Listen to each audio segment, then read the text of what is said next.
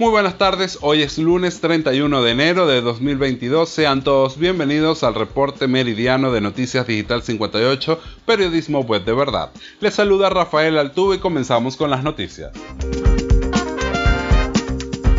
Hacemos un pequeño repaso por el acontecer informativo nacional y es que las autoridades venezolanas detectaron 2.646 nuevos casos de COVID-19 en las últimas 24 horas, 2.632 de transmisión comunitaria y 14 importados, así lo informó este domingo la vicepresidenta ejecutiva Delcy Rodríguez. De acuerdo al reporte de los 14 casos importados, 5 provienen de Turquía, 5 de Panamá, 2 de España, 1 de Alemania y 1 de Estados Unidos. En cuanto a los casos locales, Miranda lidera la tabla con 837 nuevos casos, sigue Caracas con 586, Yaracuy con 367, Mérida con 338, Lara con 242, Zulia con 67 nuevos contagios, Portuguesa con 55 y Trujillo con 51. Por otra parte, Rodríguez informó del fallecimiento de otras cuatro personas a causa de COVID-19, con lo que el país alcanza la cifra de 5.440 muertes registradas desde el inicio de la pandemia. La funcionaria detalló que uno de los fallecidos en las últimas 24 horas era de Anzuategui, uno de Caracas, uno de Mérida y uno del estado Zulia. Seguimos en materia de salud y es que Venezuela recibió la madrugada de este domingo un cargamento de un millón de dosis de la vacuna cubana Soberana Plus para fortalecer el combate contra la COVID-19, informó el ministro de Salud del país. Las vacunas cubana Abdala, Soberana 2 y Soberana Plus son las tres aprobadas por el Centro para el Control Estatal de Medicamentos, Equipos y Dispositivos Médicos, CEMET de Cuba, y fueron elaboradas por el estatal Instituto Finlay de Vacunas. En materia política tenemos que la Embajada de Canadá en Venezuela condenó este domingo las amenazas del presidente Nicolás Maduro y su gobierno en contra del líder opositor Juan Guaidó, para quien los chavistas han solicitado celeridad, eficiencia y eficacia en la aplicación de la justicia por presuntos hechos de corrupción. Las recientes amenazas de Maduro y su régimen dirigidas a Juan Guaidó demuestran temor a los procesos democráticos en Venezuela. Canadá sigue pidiendo que se retomen las negociaciones para encontrar una solución pacífica. Así lo dio a conocer la Embajada de Canadá ante Venezuela en su cuenta en Twitter. Por su parte, la diputada Tania Díaz aseguró que se han dirigido hasta la sede de la Fiscalía para exigir celeridad, eficiencia y eficacia en la aplicación de la justicia en contra de Juan Guaidó y la banda parlamentaria que, según ella, se ha dedicado a violar la Constitución y atentar contra los bienes de la República. El Parlamento, donde el 92% de los asientos están ocupados por chavistas, aprobó un acuerdo en apoyo a las sanciones que emprenda la Fiscalía contra el opositor. Con esta información hacemos un breve repaso por el acontecer regional y es que la explosión de un artefacto explosivo lanzado contra una discoteca en Ciudad Ojeda dejó un saldo preliminar de un muerto y tres lesionados por las esquirlas de la misma.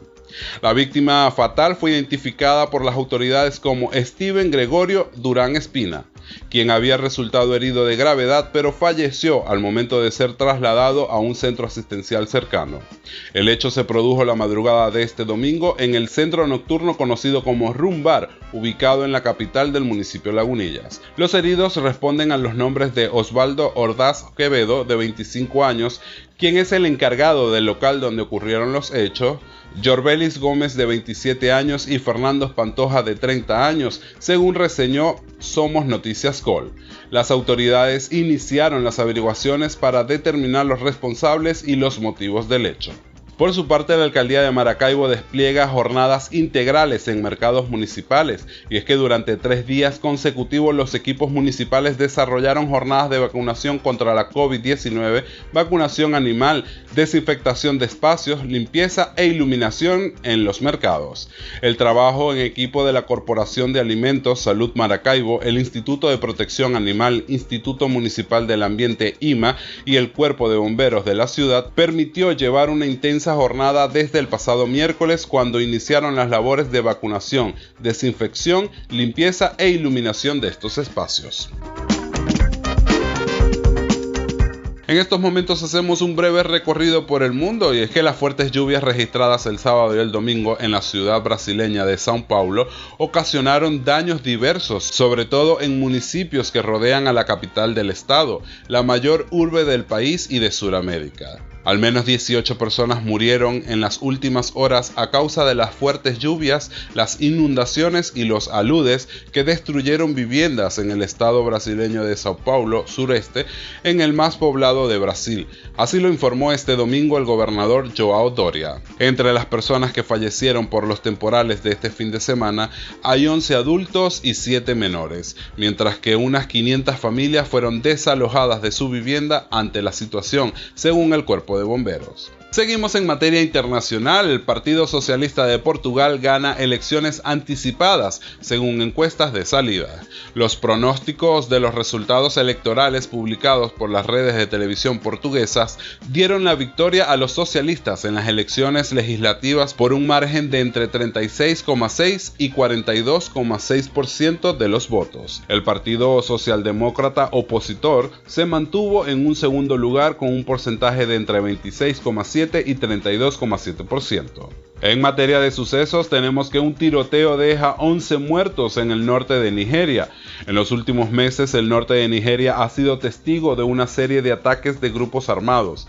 También es habitual que haya incidentes de robo de ganado y bandolerismo armado en la región. Al menos 11 personas murieron en manos de hombres armados, aún no identificados, en el estado de Kaduna, en el norte de Nigeria.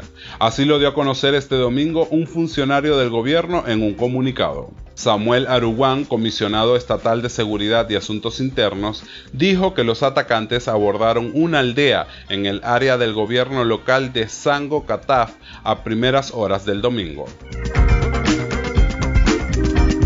Con esta información llegamos al momento de los fanáticos, vamos con los deportes. Y es que en una final épica que formará parte de la historia del tenis, el español Rafael Nadal se sobrepuso a la pérdida de los dos primeros sets contra el ruso Danil Medvedev para conquistar el abierto de Australia y convertirse en el primer jugador de la historia que gana 21 títulos Grand Slam.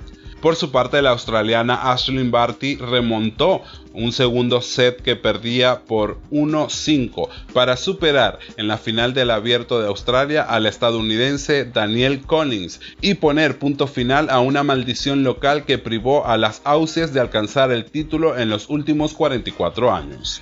Por su parte, la selección de Paraguay debutó este domingo con un sufrido triunfo de 4 por 3 ante Venezuela en la segunda jornada de la Copa América de Futsal que se disputa en Asunción.